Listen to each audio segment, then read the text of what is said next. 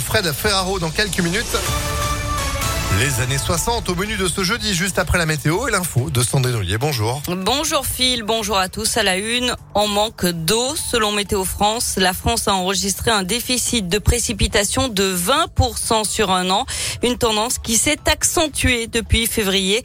Cette semaine, on vit, vous l'avez remarqué, une période de chaleur pas exceptionnelle, mais remarquable si tôt dans l'année avec des températures qui ont dépassé les 30 degrés à Lyon et ça devrait se poursuivre la semaine prochaine. Quant à cet été, le scénario le plus probable est la poursuite des conditions plus sèches et plus chaudes que la normale en général. Je vous rappelle que 15 départements sont placés en alerte sécheresse. Le Rhône et la métropole de Lyon sont en vigilance. Le gouvernement multiplie les promesses si la majorité présidentielle est reconduite aux prochaines élections législatives qui auront lieu dans un mois. Après celle pour le pouvoir d'achat hier, c'est la suppression de la taxe audiovisuelle aujourd'hui. Une taxe de 138 euros par an pour chaque foyer possédant au moins une télévision et qui rapporte 3 milliards d'euros nets par an. Le gouvernement n'a pas encore précisé le dispositif qui pourrait la remplacer pour financer l'audiovisuel public. Le ministère de la Transition écologique annonce une surveillance élargie de la qualité des eaux en France, alors qu'une enquête journalistique dénonce une contamination au perfluoré à Pierre-Bénite. Enquête à voir ce soir d'envoyé spécial sur France 2. Le maire de la commune demande d'ailleurs au préfet de se prononcer sur la dangerosité des activités au stade de foot du Brotillon, situé à côté des usines et qui serait contaminé par ces produits toxiques pour éventuellement le fermer d'ici à la fin de la semaine. Une info qui risque de faire le buzz. Une dizaine de ruches sont tombées dans le village de Côte d'Arrêt en Isère, selon la préfecture. Les secours sont sur place. Il est recommandé d'éviter le secteur le temps de l'intervention, histoire de ne pas se faire piquer. On passe au foot et pour l'OL, la tête est déjà tournée vers l'avenir. Hier soir, la victoire de Nice face à Saint-Etienne a officiellement enterré l'objectif d'une Coupe d'Europe pour l'Olympique lyonnais la saison prochaine.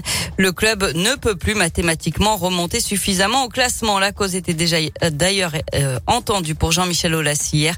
En conférence de presse, le président de l'OL était résolument tourné vers la saison prochaine, Léa Grillé. Oui, fini les discours hebdomadaires sur l'objectif Europe. Jean-Michel Aulas a concédé que des erreurs avaient été commises cette année. Chantier démarre donc pour la saison prochaine avec une envie de retrouver la confiance du public, mais aussi de recentrer le projet sur le football en privilégiant l'ADN OL. Les prolongations de contrats de trois jeunes formés à l'académie, une bonne vie, Mohamed El Arouche et Maxence Cacré vont évidemment dans ce sens. Jean-Michel Aulas a aussi annoncé qu'il restait à son poste, même avec l'arrivée de nouveaux investisseurs. Les négociations sont en cours pour la venue de plusieurs partenaires économiques. Des annonces en ce sens devraient intervenir dans une quinzaine de jours. L'arrivée de ces actionnaires pourrait avoir un impact sur le sportif, en particulier sur le maintien du coach Peter Bosch à la tête de l'équipe. Mais le président a tout de même donné une tendance. Ce serait une erreur de décider de changer d'entraîneur, selon ses mots.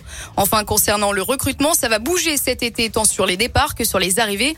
Le but étant de reconstituer un effectif équilibré avec un état d'esprit bien plus favorable à l'objectif de Coupe d'Europe, toujours souhaité par l'OL. Et en attendant, il reste deux journées de championnat. Un dernier match à domicile, ce sera contre Nantes samedi, avant un déplacement à Clermont-Ferrand le 21 mai. Et puis on termine avec un mot de télé et une série signée de l'humoriste Florence Foresti sur Canal Plus à la rentrée prochaine.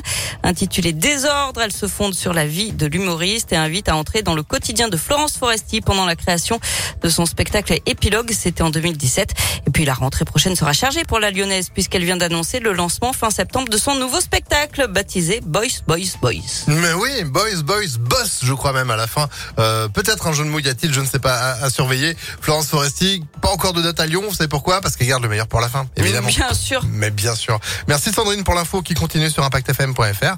Vous êtes de retour demain dès 6h30 À demain. Et l'info de retour à 16h sur Impact.